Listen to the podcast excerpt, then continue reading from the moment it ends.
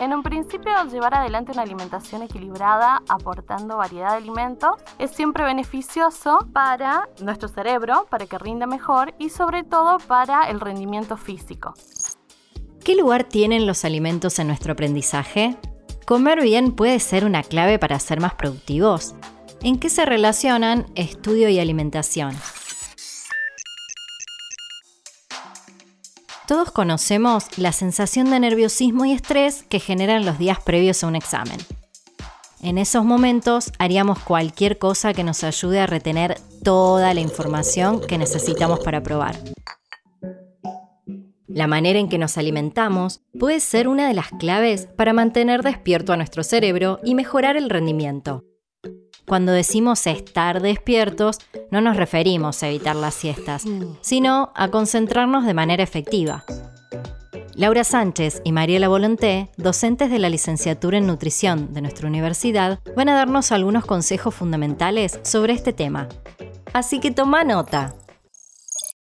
En un viaje en auto, en el colectivo, tomando unos mates y, ¿por qué no?, en la ducha. Cualquier momento es bueno para aprender algo nuevo. Toma nota. El espacio de Universidad Siglo XXI donde se dice aprendiendo.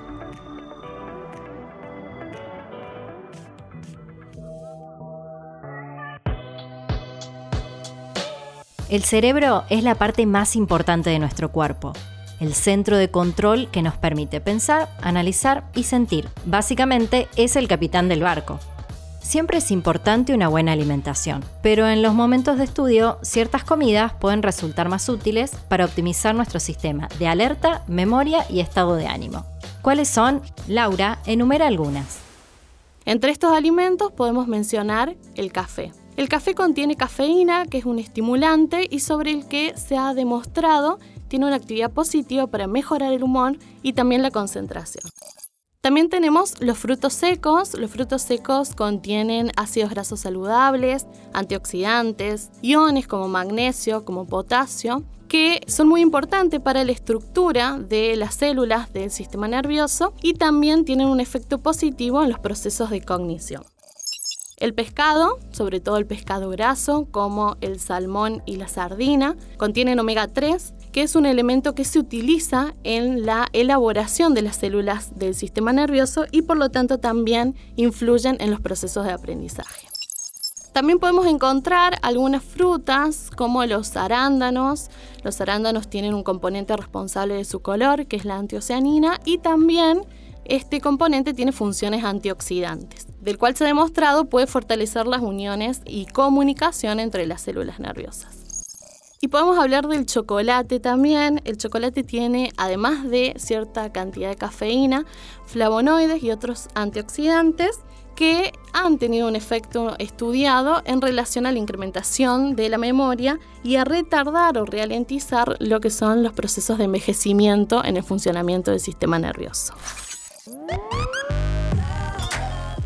Anotados entonces el pescado para la cena, el café para el desayuno y el chocolate como recompensa cuando terminamos de estudiar una unidad.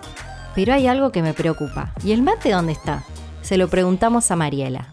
El mate en sí tiene una sustancia que se llama mateína, que hace exactamente lo mismo que la cafeína.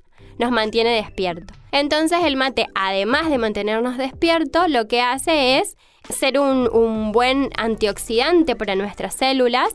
Por ejemplo, también puede acompañarnos a la circulación de nuestra sangre, por ejemplo.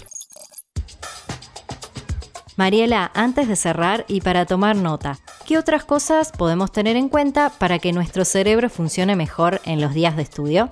nos tenemos que acordar siempre de darle de comer a este cerebro, de mantenerlos despiertos para que podamos sintonizar por ahí con lo que estamos estudiando. Y básicamente cuando el estudio nos lleva muchas horas de tiempo, estamos sentados o nos concentramos mucho, mucho en lo que estamos haciendo, es importante por ahí ponernos una alarma en nuestros relojes inteligentes o en nuestros para que nos recuerde ese momento de alimentación, para que hagamos una pausa, para que nos, nos levantemos a tomar un refrigerio o hagamos una pausa con una colación, por ejemplo, saludable, mucho mejor. Esto fue Toma Nota, el espacio de Universidad Siglo XXI donde siempre aprendes algo nuevo.